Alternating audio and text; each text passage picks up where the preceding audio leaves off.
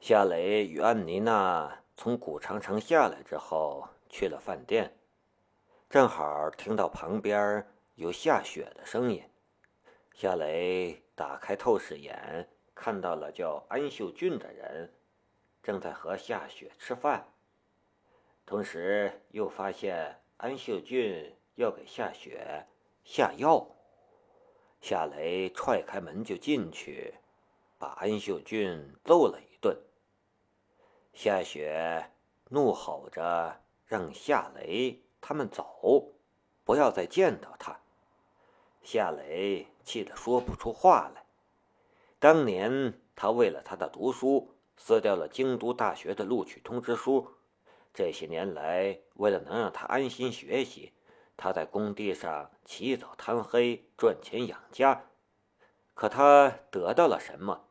就因为一个韩国小子，他居然这样对他。后来，夏雷把酒灌到了安秀俊的嘴里。安秀俊原形毕露，并说出了是安秀贤让他来玩夏雪的。夏雪羞愧难当，把安秀俊脸的挖的满都是指甲划过的痕迹。夏雷没有制止他，他的表情很平静，可心里却是怒火中烧。安秀俊，你他妈的是在找死！夏雷的心里响起了一个冰冷的声音，他的眼神也冷得吓人。他曾经问过秦香，他的身上有没有那种杀人者的气息，他没得到答案。可他现在就散发出了这种气息。夏雪羞愧难当，哭着对哥哥说：“对不起，请他原谅。”夏雷说了：“我是你哥，我不原谅你，难道我还能跟你怄一辈子气吗？”夏雪扑到夏雷的怀里，放声哭了起来。夏雷心中暗暗的想着一个问题，那就是。如果他没有带阿妮娜来全德烤鸭吃饭，他面对的将是什么？这个问题的答案，他连想都不敢去想。夏雷让阿妮娜带夏雪回军工厂，说自己有点事儿需要去处理一下。夏雪欲言又止。他的心中充满了悔恨与愧疚。阿妮娜带着夏雪往外走，夏雷忽然叫住道：“等等，小雪，我不是让鲁胜保护你吗？他怎么不在你身边？”夏雪想了一下，才说道：“嗯，早晨还在的，可不知道他去什么地方了。”也没给我打个电话。夏雷的心中微微一沉。呃，没事了，你们先回去吧。鲁胜去哪儿了？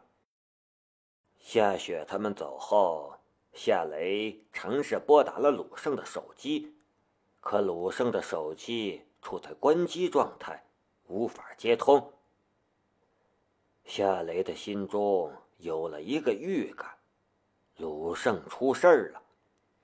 原因很简单，因为如果不将鲁胜除掉，安秀贤根本就没有下手的机会。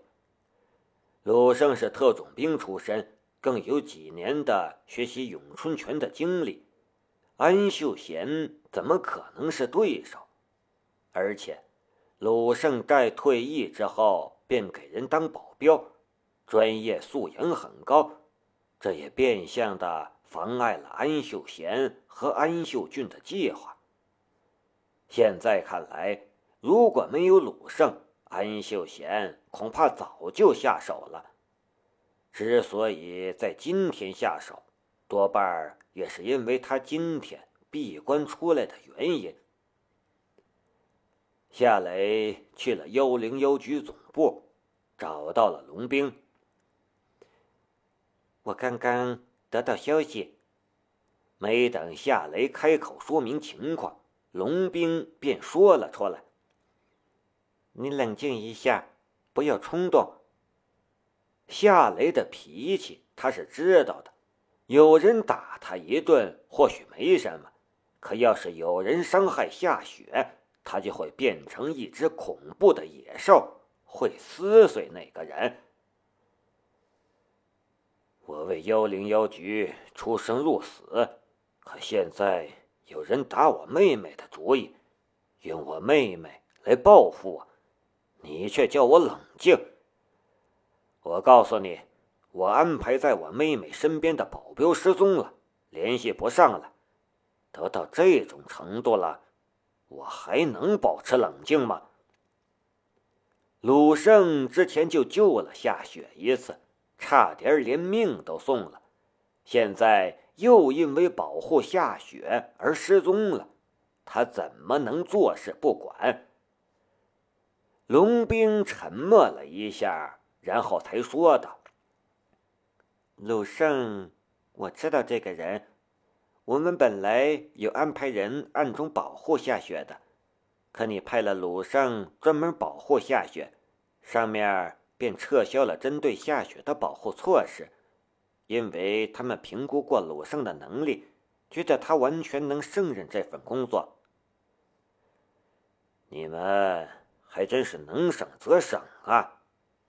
夏雷皱起了眉头。好吧，我知道你心里不高兴，可你要理解上面的难处，毕竟人力资源有限。我觉得鲁生应该告诉你，你妹妹在与人谈恋爱的，这样的事，这种事情就不会发生了。夏雪很要强，也很独立。我分析过，她应该是偷偷在和安秀俊交往。鲁胜或许知情，可我妹妹也有可能阻止他告诉我。这件事我不愿鲁胜，我自己的妹妹我自己清楚。说吧，你想怎么样？好吧，我也不是一个不讲道理的人，我能理解。我来这里的目的很简单，安秀俊已经被抓住了，我想亲自审问他，我需要一个许可。这个，我需要问一下释老总。办公室的门忽然打开，世博人出现在了门口。问什么问？直接去审！妈的！敢动我幺零幺局的家属，这次不弄死他，也让他脱一层皮。世伯人居然也会说粗话，这还是第一次遇见。不过粗归粗，这句话却让人高兴。夏雷的嘴角也露出了一丝笑容，世伯人却又板起了一张脸。你小子，我得提醒一下你，不要做的太过了。神域集团不是雷马制造，安锦剑也不是街头买菜的大爷，你明白我的意思吗？